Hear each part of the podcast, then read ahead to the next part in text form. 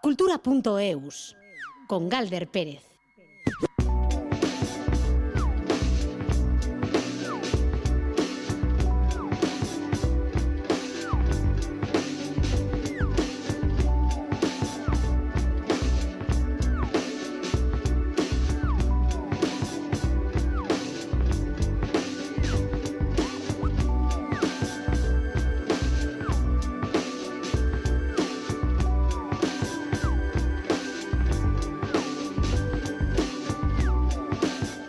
Pacaixo, Arrachaldeón Gustio y seis minutos pasan de las 3 de la tarde. Aquí da comienzo la sobremesa cultural en Radio Euskadi. Hoy la cultura llega con premios. Bueno, con un premio, un premio teatral para la obra Irukorche, Azukre Asko eta Brandi Geyegi. Se han llevado el premio Donostia Antzerki Saria. Hablaremos de ello hoy con esta función que se va a representar como cada año el Día del Teatro en el Victoria Eugenia Donostiarra. Cada año se representa la obra premiada, es decir, la mejor considerada de la edición anterior. Mañana, mañana se abrirá en Madrid la Feria de Arco hasta el domingo con presencia, como no, de artistas vascas y vascos. Con algunos de ellos ha charlado nuestra compañera Marijose Uría. Hoy comienza otra cita interesante en la capital alavesa. Se trata de Vitoria Cuenta, el Festival de Cuentos de Vitoria Gasteiz. Tendremos danza con Osa y Mújica para hablar de Abundance, el cine va a llegar con el maestro Godard y los libros con Patricia Millán. Estos son solo algunos de los contenidos de cultura.eus con Alberto Zubeldia y José Ignacio Revuelta en la dirección técnica y Ainara Ortiz en la producción de redacción. Comenzamos con la música de Mona Rora, que es el acá tras el que se oculta la bilbaina Nora T. Story, que dice que saldrá de su cueva cuando brille el sol.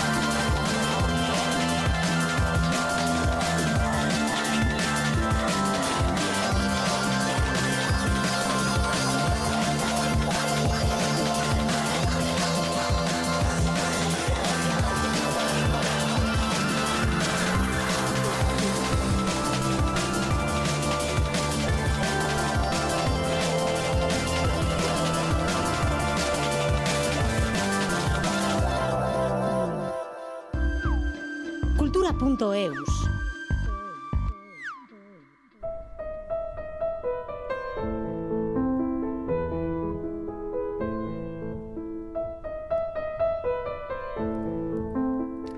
Pues no sabemos, no sabemos si las tres protagonistas de la obra ganadora de Donostia Antzerkisaria saldrán como Mona Rora cuando salga el sol de su cueva. La obra de teatro Irukorche, Azucrasco eta Brandi Geyegui ha ganado el premio Donostia Antzerkisaria. Esta es, según el jurado, la mejor obra en euskera representada el pasado año en la capital guipuzcoana. Las compañías Kamikaz Colectivoa y Chac Teatroa recibirán 12.000 euros y un cuadro de Ramón Zuria Todo ello en un acto que se va a celebrar el Día del Teatro, el 27 de marzo, en el Teatro Victoria Eugenia. Al finalizar el mismo, las actrices Amancay Gastañaga, Erika Olaizola e Iraya Elías representarán esta obra. Iru Corché, Azucrasco eta Brandi Nos lo cuenta Ainhoa Aguirre.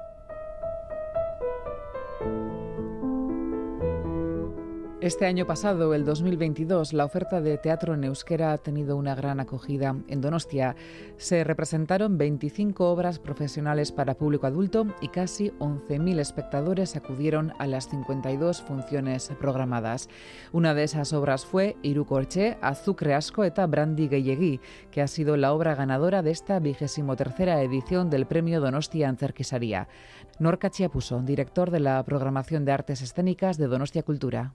Irukorche, Azukre Asko eta Brandi Geyegi, una obra de teatro redonda de la mano de tres actrices muy creativas. El jurado ha valorado que sea una creación propia y sobre todo un proceso creativo desarrollado por las propias actrices de la obra.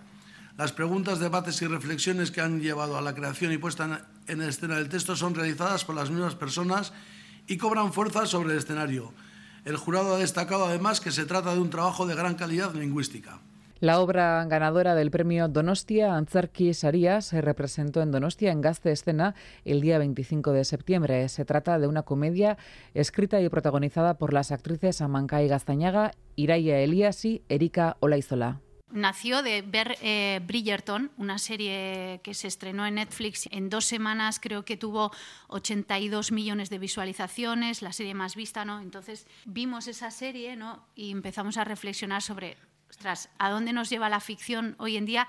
Sobre todo, ¿qué ficción es la que más dinero tiene para poder realizarse y qué es lo que nos cuentan esas historias, ¿no? Y eh, cuál es el papel de la mujer dentro de esas historias. Por ende, también cuál es el papel del hombre dentro de esas historias. El 92% de la ficción que se hace en el mundo está en manos de hombres blancos, según contaba Manca y Gastañaga, el dinero de este premio les servirá para poder continuar con su línea de trabajo y montar nuevas obras. Ahora mismo están preparando Troya, una obra de teatro callejero en euskera, y continúan con las representaciones de Irukorche, Azucrasco, Brandi Geyegui. Nosotras agradecer que podemos tener algo de base ¿no? con estos 12.000 euros para poder continuar creando, crear de una manera horizontal y crear desde el cuidado, desde el gozo también, porque este trabajo ha tenido en sus ensayos y en su creación mucho gozo,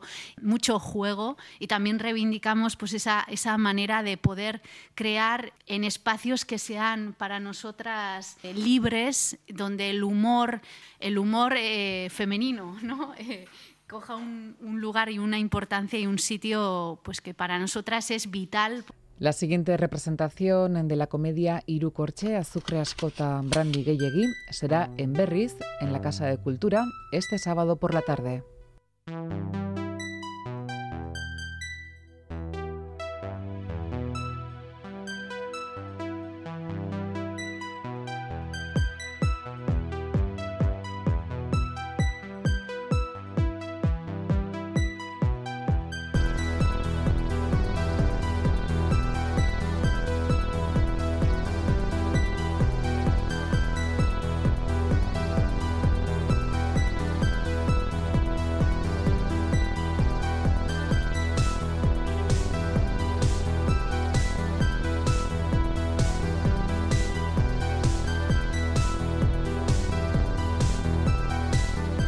Mañana se abrirá Arco en Madrid, la Feria Internacional de Arte Contemporáneo de España, una de las principales plataformas de mercado del arte. Será su edición número 42 con el Mediterráneo como proyecto central. Marina Fokidis es la comisaria este año. Como cada edición de Arco, pues presencia, presencia de obra y de artistas vascos y vascas de la mano de galerías con veteranía como Carreras Mújica de Bilbao o Cibrián de Donostia que van asentando su presencia. Con sus directores y con artistas a quienes representan en Arco ha charlado nuestra compañera Marijose Uría.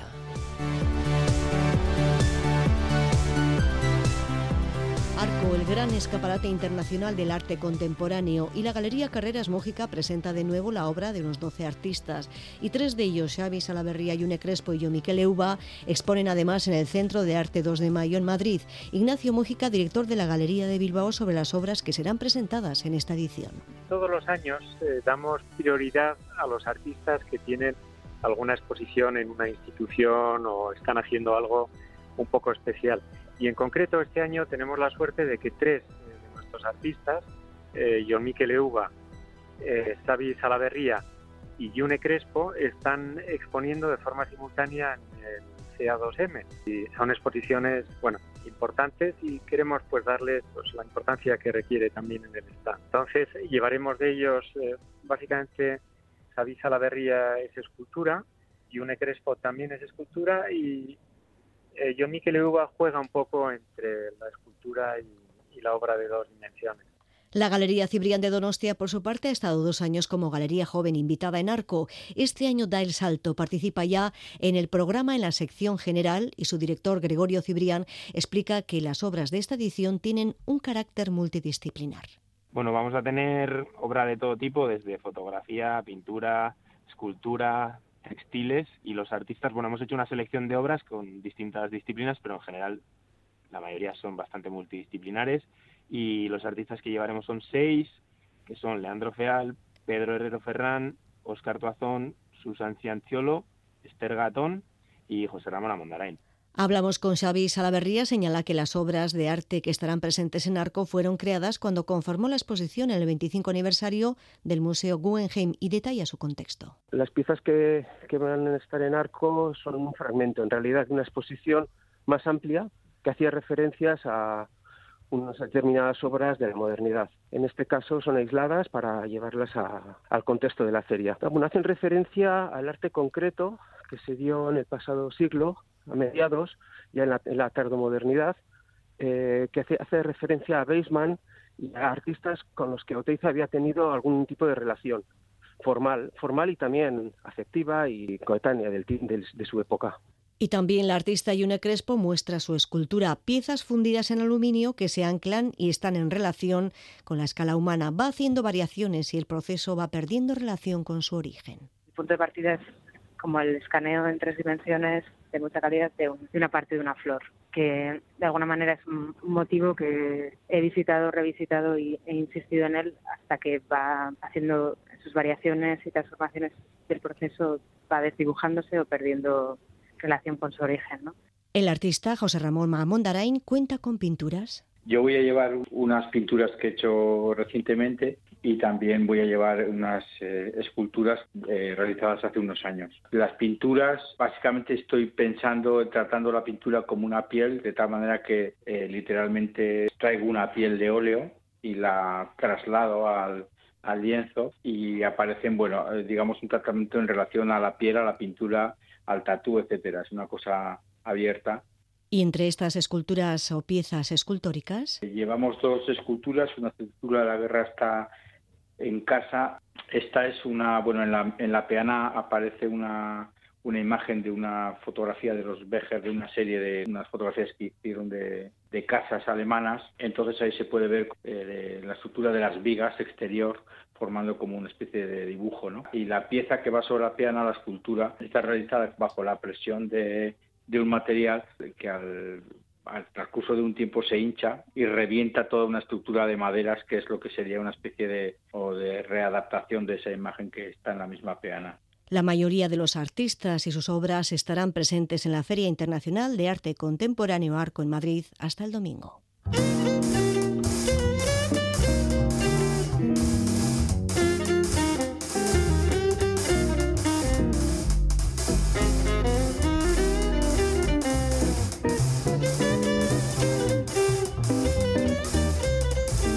Escuchamos a Coloma Bertrand Quartet que actúan esta tarde en Gasteiz. Lo harán dentro del ciclo Ondas de Jazz. La violinista y compositora catalana Coloma Bertrand presentará su segundo disco Principis y como decimos lo hará en formato en propuesta de cuarteto.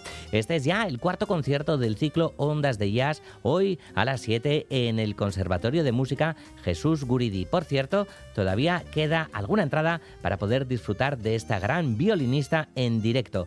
Coloma Bertrán, que habla así del disco que presentará esta tarde en Gasteiz. Es mi primer disco así con banda, ¿no? Con más músicos y bueno, en este caso pues me acompañan Franco Molinari al contrabajo, Kim Abramo a la guitarra y Juan Carlos Aguerri a la batería. Un disco pues bueno de composiciones sobre todo mías, la, la mayoría y una también de Kim, el guitarrista y también hemos hecho una versión de My Favorite Thing y esto tiene pues una sonoridad muy transversal porque mm, mezcla sonidos ¿no? de, del jazz, de músicas modernas, de músicas del mundo, del folk también.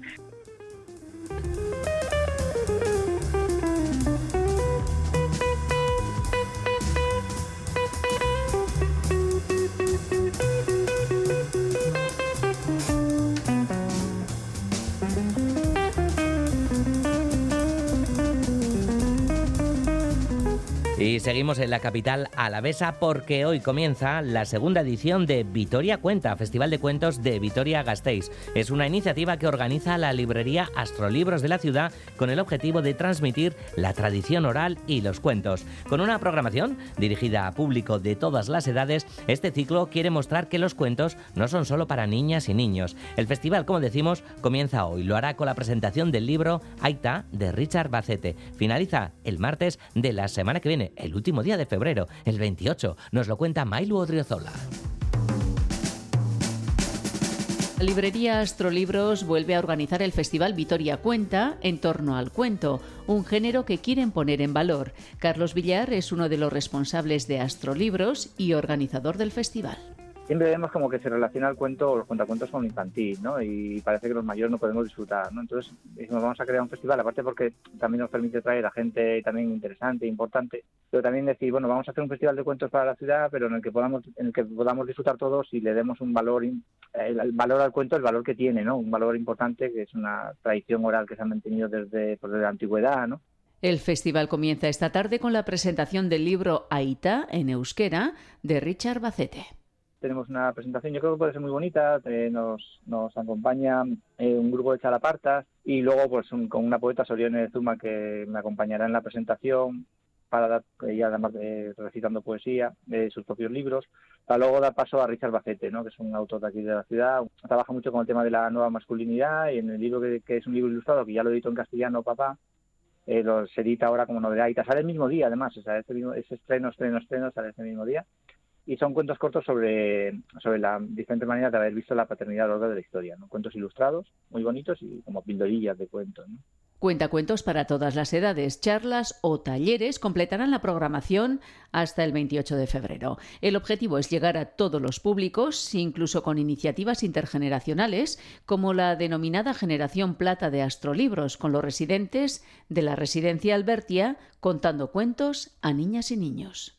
Nación Plata Libros es un grupo de, personas mayores que viven en la residencia Albertia y que están teatralizando varios cuentos infantiles para contárselo a los niños. ¿no? Le llamamos un cuentacuentos intergeneracional, eh, la generación plata por el color de sus pelos. ¿no? Y ellos ahí están todos emocionados, ensayándose sus cuentos, cada uno haciendo sus papeles. Será, aunque no, no sea narrar exactamente de una persona que cuenta un cuento, sino que lo vamos a teatralizar, aunque sin el movimiento de teatro y eso. Y yo creo que puede quedar bonito. Se completa la programación con escritoras como Berta Tenorio, Ana Fité, Frances Miralles, Begoña Ibarrola o Xavier Rolaso. Cultura.eus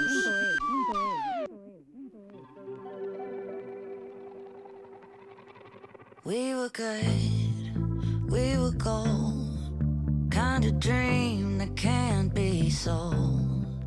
We were right till we weren't. Built a home and watched it burn. Mm, I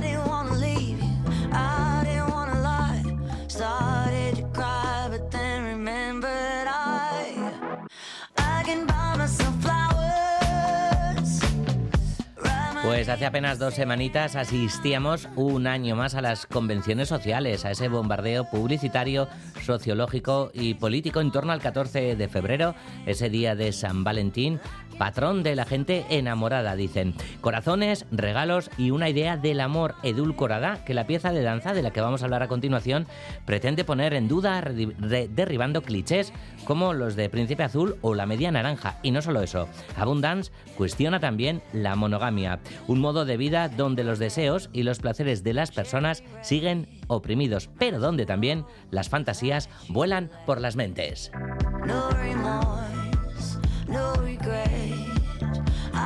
Abundance es una pieza de danza de la compañía Osa y Mújica. Jaiocho Osa, Kaiso Arrachaldeón. Kaiso Arrachaldeón. Xavier Mújica Arrachaldeón. Arrachaldeón, ahí. Bueno, escenógrafo eh, y diseñador, Xavier Jayoch, coreógrafo y bailarín, ambos eh, creadores de, este Abundance. Em, no sé, eh, mm, ¿consideráis que es una obra arriesgada por ir contra esa corriente, esa idea de, del amor romántico tan instaurada en, nuestro mundo?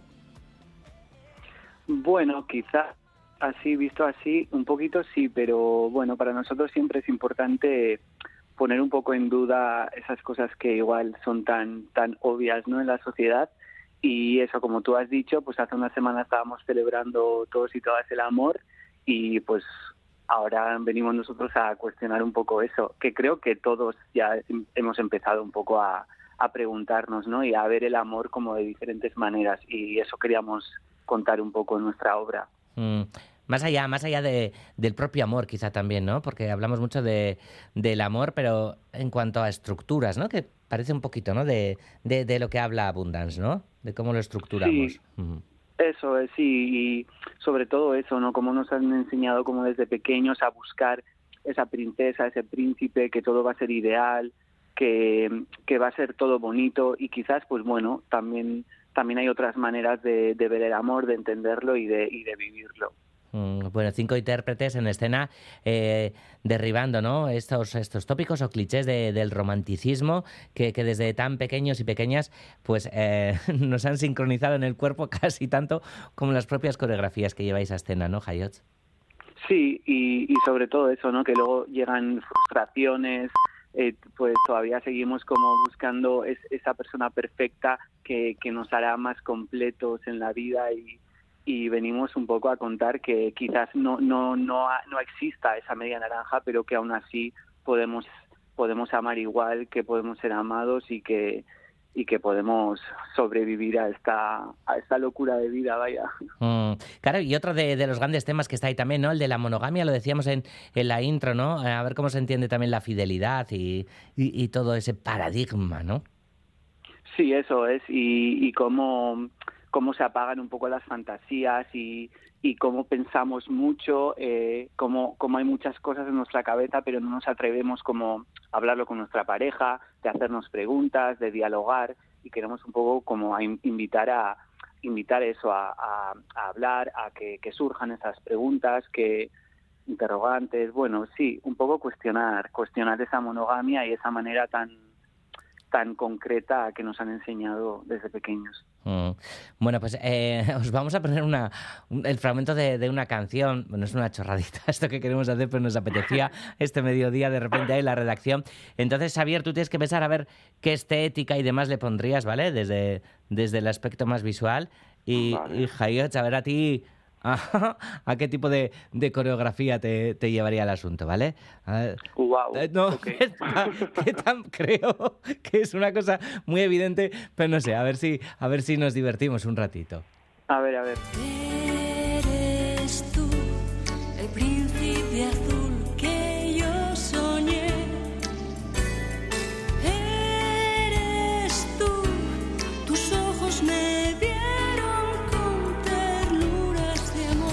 Bueno, Xavier, vamos a empezar por ti, que te hemos tenido más, más en silencio.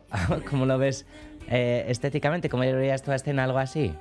Joder, pues bueno, yo normalmente soy bastante lento en, reaccionar, pero es que justo eh, me ha venido a la cabeza una, escena de, de, Abundance que es justo, sería perfecto para ese momento, en el que tenemos a, a una de las bailarinas con un vestido de de tul rosa, esperando a que llegue su príncipe y entra el príncipe vestido de azul de arriba abajo con corona incluida.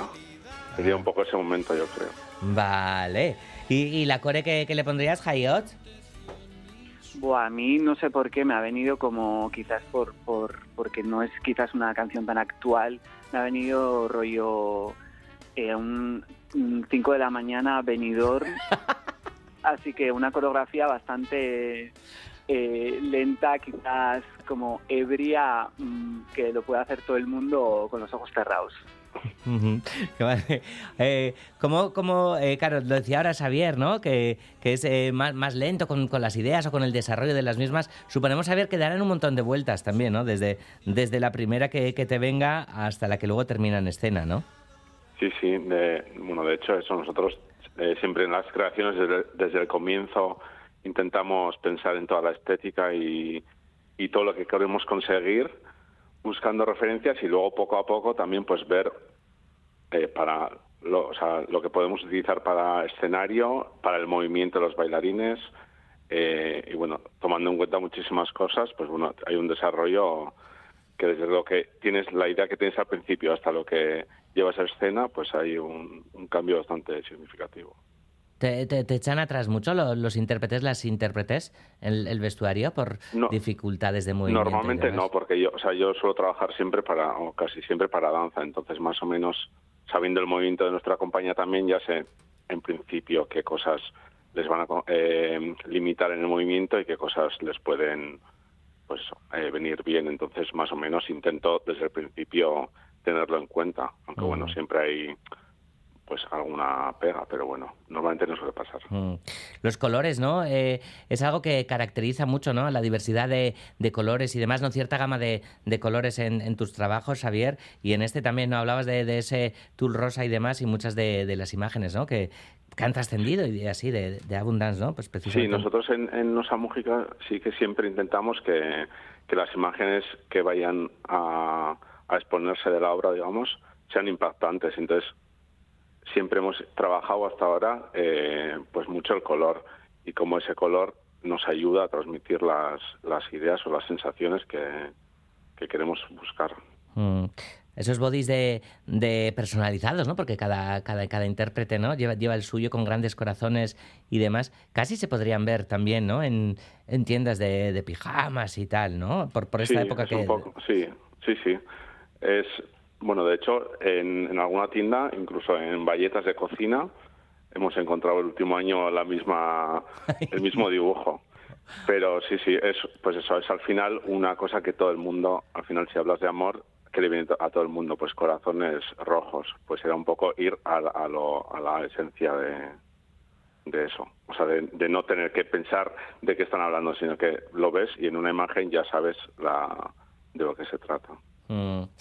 Lo citábamos antes, eh, cinco intérpretes en, en, escena, cuatro bailarines, jóvenes, chicos, chicas, ¿no? Eh, pero hay también eh, una mujer madura que, que, participa en Abundas, ¿no? Y que, y que, derriba precisamente otro prejuicio que tenemos súper arraigado, ¿no? Esa, esa visión más negativa, ¿no? De, de la sociedad, de, de, personas mayores, ¿no? Sí, cuando empezamos a investigar un poquito sobre el tema, nos parecía interesante que, que, todos esos mensajes sobre la educación sexual, sobre el amor, viniesen como una persona mayor. A nosotros, por ejemplo, sí que nos hubiese gustado que nuestros padres eh, nos contasen que el amor quizás no es tan, tan perfecto ¿no? como en las películas. Y por eso nos pareció como interesante que toda la obra estuviese contada eh, desde, desde el punto de vista de una persona un poquito mayor. Y también queríamos dejar claro que, que el amor, la sexualidad, eh, el, desear no tiene fecha de caducidad ni, tiene una edad concreta y que los de 20 años eh, siguen deseando, pero que las de 60 también. Y, ese mensaje creo que se puede percibir en la obra. Ahora que hablabas de, la gente de, de 20 años, ¿no? Eh, ¿Están dispuestos, creéis? No sé cómo sentís también, cómo percibís también al público que, que va a ver a Osa y Mújica y demás, ¿no? Si, si están también ¿no? abiertos, abiertas a, a, este cambio de, de, manera de ver la, la estructura de, de, eso que llamamos amor. Sí, yo creo que poco a poco las nuevas generaciones están, están viviendo el amor de, de, otra forma. Y, y sí, para nosotros siempre es importante, eh, bueno, nosotros ya tenemos 30 y algo, pero sí que sí que notamos que el, el, teatro y las artes escénicas todavía están quizás un poquito por detrás de todo lo que se está viviendo en la calle, en la sociedad, todas las nuevas eh, ideas, pensamientos y las maneras de vivir que están ya surgiendo en la calle, nos parece importante llevarlos al teatro encima del escenario y, creo que la gente joven está preparada ya para ver eso en el escenario también. Por eso creo que es importante contar estas nuevas historias también en el escenario, porque creo que sí, los de 20, las de 20 están, están, están pensando de otra forma, vaya. Mm. Bueno, eh, eh, siempre eh, le dais importancia en Osa, en Osa y Mújica a, la historia que hay detrás o aquello que queréis contar, esa, esa cosa que, os preocupa, ¿no? Con Loser, por ejemplo, abordabais la, crisis, el desencanto, ¿no? De, una generación, ah, con Abundance, ¿no? Todo, esto que, estamos tratando. ¿Tenéis ya el siguiente tema que, os preocupe en mente los corazones para, para ir creando la nueva creación? Pues sí que es verdad que esta vez es la primera vez que queremos darle como, como su momento a esta nueva obra, Abundance, y tenemos también otra pieza de calle que es Vueltashka, y estamos como con estas dos piezas eh, muy enfocadas en, llegar a, sitios, en, distribuirlos, en, en, tocar puertas, porque sí que queremos darle ahora como el momento a estas dos piezas. Y de momento estamos como parando esa, esas ganas de crear o de, contar otras cosas y estamos de momento como apagando esa parte igual más artística porque queremos, queremos darle el momento a estas dos piezas y, llevarlos a muchos sitios. Así que de momento solamente estamos todavía como, como mm. dándole vueltas al amor. Sí, sí. Mm. Ay, qué difícil eso de, de apagar o de tapar también esa creación, ¿no?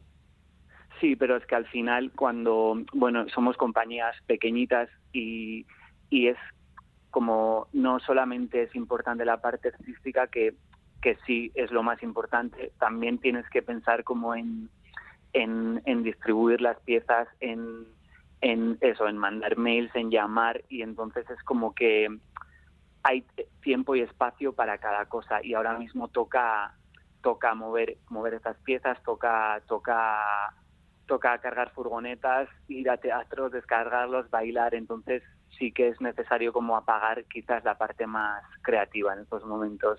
Mm. Bueno, la, próxima furgoneta hay que cargarla para ir este mismo viernes a Curcio en, Sopelana para, para ofrecer eh, Abundance el viernes, este viernes 24 exactamente. Eh, quizá os desquitéis un poco de esa creatividad o, esa explosión creativa eh, de Osa y Mújica no sé, con, con otros proyectos como, como, los de Garchot y demás, con Gau, que, con quien también contáis, por cierto, para, para la música de Abundance. Sí, es, es, la primera vez que hacemos una música totalmente original para una de nuestras obras y esta, eh, lo hemos, hemos hecho con Garchot porque también estamos colaborando con él en su proyecto Gau, en su proyecto musical y ha sido muy enriquecedor porque hemos visto cómo la, la obra crece también mucho cuando la, eh, la música está expresamente creada para, para, para una obra de danza en este caso. Y sí, él también viene con un nuevo disco, también viene con nuevas, nuevos visuales y estamos ayudando, ayudándonos y ayudándole con esto. Y sí, una parte creativa que ahora mismo está ahí vigente todavía es con este proyecto con Gatchot y con Gau.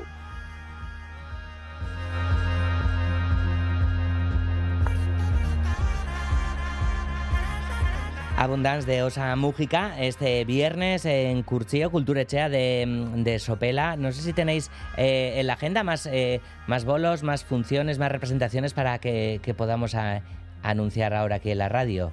Pues justo, mira, el, miércoles que viene, eh, o sea, este viernes, o sea, la semana que viene, el miércoles, tenemos en Eibar, en el Teatro Coliseo, y después ahora en marzo tenemos también el 26 en Lezo, en el, Sala Auditoria. Vale, el miércoles que... bueno. bueno. 1 de marzo, ¿no? Creo, ¿no? Sí, 1 de marzo, sí, perdón, sí, el 1 de marzo, sí. Y luego para más fechas ya hemos puesto ya en la web, en usamusica.com, porque tenemos, bueno, en mayo también tenemos en Gasteiz, el 12 de mayo, y luego ya para más para eh, otoño. Vale, bueno, pues eh, os seguiremos la pista, eh, seguiremos disfrutando de, vuestro trabajo y para terminar, no algo ha caracterizado también a, vuestra trayectoria, ¿no? E, estos años es el crear un sello propio, ¿no? No sé si esto precisamente ha sido algo que, os preocupe en exceso, ¿no? Que sea un poco obsesivo o, es natural. Ha sido natural, la verdad. Eh, sí que estamos como orgullosos de eso porque vemos que, que la gente como que eso que, que, nos que nos caracteriza por ciertas cosas como has dicho como el color como las maneras que tenemos como de plasmar lo visual y a mí me gusta eso porque me parece importante que, que la obra tenga ese sello no y la personalidad de los de los que de los creadores. Y en este caso creo que bueno llevamos poquito tiempo como cinco o seis años en esto pero sí que sí que cada obra vemos que es como muy Osa Mújica, es muy nosotros. Y, a mí personalmente me gusta eso, me gusta que el público vea una imagen, que vea una obra y que diga, Buah, se ve, se ve vuestra, vuestra personalidad y es para mí una de las cosas más importantes de, ver una obra es como ver la personalidad del artista. Y sí, sí, sí me parece, me parece guay, la verdad. Pues Abundance de, de Osa Mújica, como decimos este viernes en Sopela, el día 1 de marzo, el miércoles de la semana que viene en Eibar y el 26 en Lezo. Jaiotxo eta Xavier Mújica mila esker eta laster arte, besar cada bat. Agur. agur.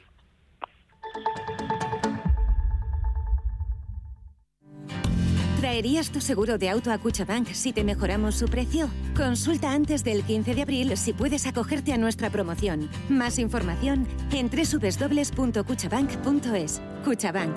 Emendic. Es un suicidio. Todo lo que tiene nombre existe. Irati. Una película de Paul Urquijo con cinco nominaciones Goya. ¡El bosque es sagrado! Irati. Del mito a la leyenda. 24 de febrero, solo en cines. De la mano de EITV. ¡Quiero ser libre!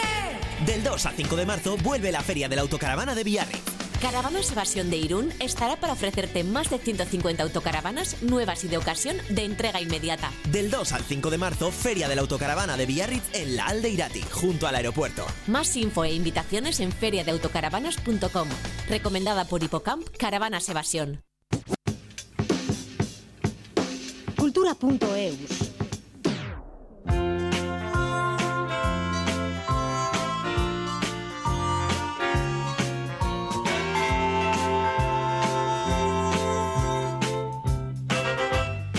15 minutos para las 4 de la tarde, momento de cine en cultura.eus de Radio Euskadi y con uno de los grandes. Godard fue uno de los miembros más influyentes de la Nouvelle Vague, a la vez que caracterizado por su acidez crítica y por la poesía de sus imágenes. Cultiva un cine creador, vanguardista, pero accesible en su conjunto. No es la primera vez que los films de Godard se programan en la Cinemateca de Azcuna Centro, pero sí la primera vez que se le dedica un ciclo entero, que comienza mañana mismo y se celebrará hasta el 25 de mayo. Al cine nos vamos con Juan Ramón Martiarena.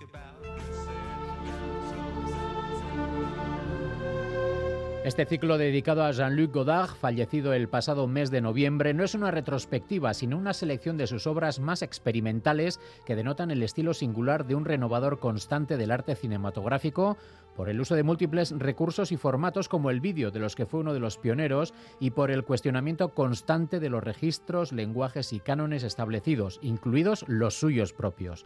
No es la primera vez que la Cinemateca proyecta películas de referencia de este director imprescindible. Trabajos como Vivre sa vie, Vivir su vida, de 1962, o Au bout de souffle, Al final de la escapada, de 1960, han formado parte de la programación de ciclos clásicos y contemporáneos en los últimos años. Como decimos, en esta ocasión se propone una mirada a sus obras más experimentales. Diez filmes y 20 proyecciones componen este ciclo, que comienza con La Chinoise, un film de 1967 que relata las inquietudes por cambiar el mundo de un grupo de estudiantes franceses empapados del pensamiento de Mao Zedong. Le marxisme-léninisme, définir. Vous savez, quand le soleil se couche, il est tout rouge, et puis après il disparaît. Mais pour moi, euh, dans mon cœur, le soleil se couche jamais. Voilà. También forman parte del ciclo, entre otras, las películas Tú va bien, una película ambientada inmediatamente después de mayo del 68 en la que Godard disecciona la estructura de la sociedad, del cine, el amor y la revolución. Tu m'aimes Oui, j'aime tes yeux, j'aime ta bouche, j'aime tes genoux, j'aime ton cul, j'aime tes cheveux, j'aime tes mains. Alors tu m'aimes totalement Oui. También están programadas eh, Pierrot Le Fou, cuya banda sonora escuchamos de fondo, Weekend, su particular visión del cataclismo de la burguesía con forma de fábula apocalíptica, desencantada y satírica, o Le Livre d'Image, su última película de 2018, un ensayo visual en cinco capítulos hecho a partir de extractos de otras películas, fragmentos textuales y musicales y montajes prestados. Este ciclo de la Cinemateca de Azcuna Centroa se prolongará del 22 de febrero al 25 de mayo y es un reflejo, como decía el cineasta galo, de que el cine no es un arte que filma la vida, sino que está entre el arte y la vida.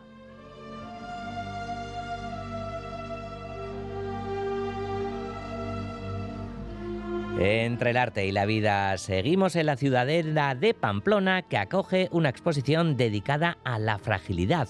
Este es el tema de la muestra colectiva de la asociación Alfredo Sada en la que participan una treintena de artistas. Cada uno de ellos ha abordado el concepto de la fragilidad desde un punto de vista diferente, aunque hay un tema que se impone sobre el resto, el de la naturaleza. Nos lo cuenta Itziar Lumbreras.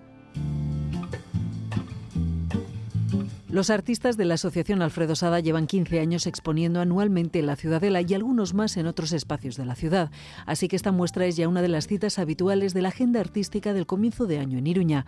En este caso, la fragilidad ha guiado la creatividad de los artistas en su nueva exposición colectiva. Cada uno ha plasmado la idea desde su particular punto de vista. Mila Boj es la coordinadora de la muestra. Hay mucha gente que ha visto la fragilidad en, en, la naturaleza o en las flores, sin embargo otras han ido a las personas, a la fragilidad de la paz, incluso al propio cristal que es eh, frágil en sí, ¿no? que es una sustancia que primero es líquida ¿eh? y al enfriarse se convierte en frágil. A todos estos temas lo hemos enfocado, cada uno ha visto una cosa distinta en, en la fragilidad. Y es que son 29 artistas que han creado un total de 50 obras, una de ellas en común. Un trabajo en el común en el, en el que hemos representado la simbología de la palabra frágil. La palabra frágil, o sea, cuando tienes un objeto y tiene una simbología de frágil, ya sabes que lo tienes que tratar con cuidado e incluso a veces te indica la, la forma en que tienes que colocar el objeto. Esa simbología es la que hemos trabajado en el trabajo común. Y a partir de ese trabajo común, cada uno ha creado una obra diferente que hace viajar al espectador a universos muy distintos. Todos los artistas han abordado el tema desde la pintura, pero en formatos de todo tipo y utilizando muy diversas técnicas es pintura, pero bueno, son con muy distintas técnicas. El formato no existía un formato de tamaño igual y luego pues distintas técnicas, acrílico, óleo, hay acuarela, hay matérico, eh, con pigmentos, la exposición colectiva se puede ver en la planta baja del pabellón de mixtos de la Ciudadela en Pamplona hasta el 26 de marzo.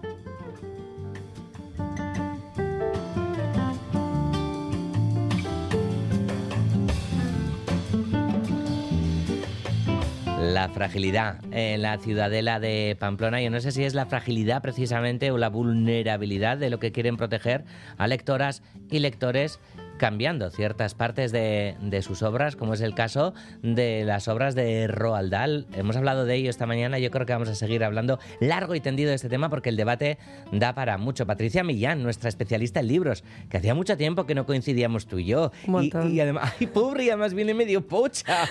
Rachel León, muy buenas tardes. A Rachel León se te agradece además el esfuerzo, Patricia. Bueno. Sí, no, había ganas. O sea, yo siempre tengo ganas de venir. Qué Eso es lo que el cuerpo permita, ¿no? Qué gozada. Pero no, sí. No sé qué opinas eh, de esto, ¿no? De, de que por, por, la corrección y demás, ¿no? Por no herir a, a las personas. Uh, yo personalmente no, no, no, soy partidaria en absoluto de, de, cambiar obras, mucho menos cuando el, el autor ya ha fallecido, por uh -huh. mucho que los herederos digan que, que dan el ok. Creo que, que las obras literarias hay que analizarlas en contexto, hay que tener siempre en cuenta cuándo fueron escritas y creo que los cuentos de Roald Dahl eh, ahí tiene cuentos para niños, tiene cuentos también más para adultos, siguen funcionando perfectamente a día de hoy. Creo que los niños tampoco son tontos, creo que, que intuyen muy bien muchas veces mejor que nosotros por dónde van los tiros y, hacer cambios como cambiar pues una persona gorda por una persona enorme eh, no tiene mucho sentido porque pues, personas gordas hay, algunas por genética, otras pues por circunstancias o por cuestiones de salud y, y va a seguir habiendo, ¿no? Y, y eso de negarles esa visión del mundo, que igual no es la más bonita, pero existe y no se la podemos eh, retirar, pues yo personalmente no. La verdad es que no, no, no soy partidaria de ello y creo que si a alguien le ofenden, pues eh, hay una solución facilísima y es que coja otro cuento, porque otra cosa no, pero cuentos hay a millares eh, para que todo el mundo escoja entre, entre lo que le gusta, ¿no? Dentro del mundo literario, pues si hay una obra que, que te ofende o que no te resulta cómoda o que o que no te gusta, pues oye, pues coges otra y tampoco pasa nada, ¿no? Tampoco hace falta ponerse a hacer cambios de obras que llevan ya pues eh, 60, 70 años en el mercado. Mm, curiosamente, no está muy lejos de, de estas decisiones, ¿no? La plataforma por excelencia de, de series y películas de televisión Netflix, ¿no? Que, Ujú, que pues también que también eh, es parte de, de los derechos de, de las obras de, de Roald Dahl. Sí, sí, así es, pero bueno. Ah, En fin. Bueno, pues nada, ay, que nos dará, nos dará para largo el Sí, debate, porque una, co- hablando. una cosa es hacer versiones, desde luego, ¿no? Y otra, en fin, de dejar con su propia firma, además, ¿no? Aquello que, que el escritor, pues no. Sí, yo, yo los únicos cambios que entiendo a veces son por nuevas traducciones, porque sí que es cierto que a veces al cambiar al traductor, al cambiar la visión de la traducción, puede haber pequeñas alteraciones en el, en el texto, a veces pequeños cambios de significado, eh, que eso sí que puedo llegar a comprender, pero estamos hablando de la obra traducida, no de la obra original, en el idioma original. Entonces, pues bueno, veremos en qué queda la cosa. Bueno, pues veremos en qué queda la cosa, iremos hablando de ello. Patricia ha traído un par de libros, a ver si, a ver si nos puede hablar por lo menos de uno de ellos. Vamos allá.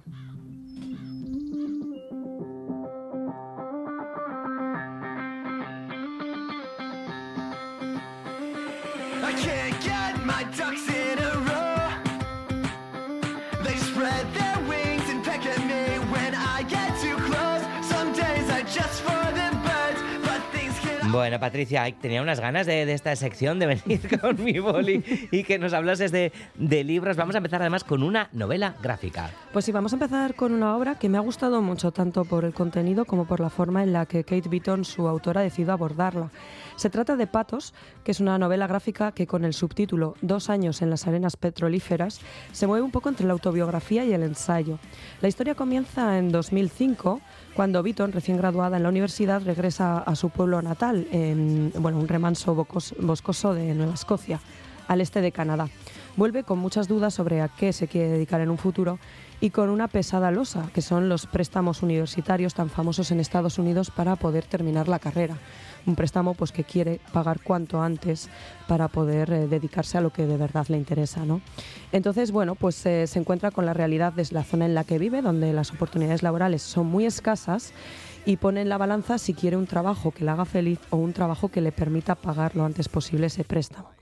Kate Beaton opta por lo segundo y acepta un trabajo como operaria de materiales que le va a llevar durante un viaje de unos dos años a moverse por varios campos de extracción de petróleo y gas natural en la región de Alberta, con la esperanza pues eso, de poder pagar el préstamo. Esa experiencia es la que traslada esta obra a Patos, eh, una obra en la que a pesar de que cuenta parte de su vida, eh, es capaz de lograr un cierto distanciamiento narrativo para ofrecernos algo que se aproxima mucho a un ensayo. Patos eh, habla, habla de un ambiente inmersivo eh, y habla de muchas cuestiones de relevancia. Lo hace de una forma muy lenta, muy pausada, de la misma forma lenta, incrédula en la que Beaton, que empezó a trabajar ahí a los 21 años, se tiene que enfrentar a ciertas cuestiones.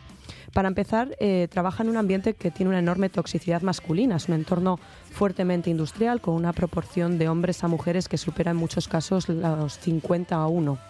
Vive además en barracones, en campamentos, donde no existen lazos familiares, no existe un arraigo y la temporalidad es muy alta porque todos saben que en algún momento esos pozos se van a secar. Es en ese espacio donde no hay ese apego, donde Vitón y el resto de mujeres que viven allí se ven sometidas a un acoso continuado, con apodos humillantes o comentarios a costa de su físico que la mayoría de trabajadores consideran simples bromas. Pero Patos no es solamente una obra de denuncia de esa masculinidad tóxica. Beaton intenta llegar un paso más allá intenta llegar a su causa y se topa con una escasa atención que las grandes empresas, en su caso las petrolíferas, prestan a la salud mental de los trabajadores, que están aislados meses y meses en entornos muy agrestres, sometidos a turnos de trabajo intensivos día y noche. Como por ejemplo, pues bueno, no se considera eh, accidente laboral nada que no se aproxime prácticamente a la muerte, algo que hace eh, que las empresas puedan maquillar eh, la imagen pública frente a los demás, ¿no? Además, en especial en la última parte de la obra, según Beaton va madurando, va ampliando sus miras, se da cuenta que también hay un factor eh, sobre el daño ecológico que este tipo de, de, minas de extracción, en especial el tema del fracking, eh, supone para las tierras en las que está trabajando y también el daño que se hace a las comunidades nativas, a quienes se ha robado esas tierras para el beneficio de unos pocos. Y bueno, todas estas cuestiones Beaton las va descubriendo por sí misma, las va narrando y nos las va enseñando, mientras que ella solamente piensa en salir de ahí y poder dedicar más tiempo a las viñetas que va subiendo a su blog y que auguran pues futuros éxitos como es este mismo Patos. Mm, bueno, pues he apuntado este Patos, dos años en las arenas petrolíferas de Kate Beaton, la primera referencia de hoy con Patricia Millán.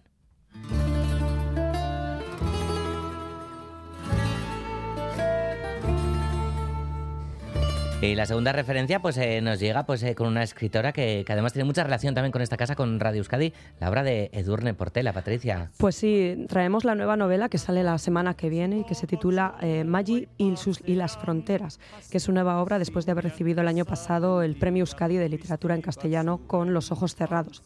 En esta novela, eh, Portela narra en el epílogo algo muy interesante, que es cómo llegó a escribirla, ¿no? que es algo que los lectores muchas veces nos preguntamos, el cómo un escritor ha llegado a una historia. En otoño 2021 recibió una llamada en la que se le ofrecía una serie de documentos en torno a una mujer, María Josefa Sansberro, nacida en Oyarzún en 1895 y que regentó un hotel muy popular en los años 30 a los pies del monte Larrún, en una zona entre la frontera española y la francesa. Le ofrecieron narrar su historia y Portela optó, en lugar de hacer un ensayo, como ya había hecho en ocasiones anteriores, por escribir una novela.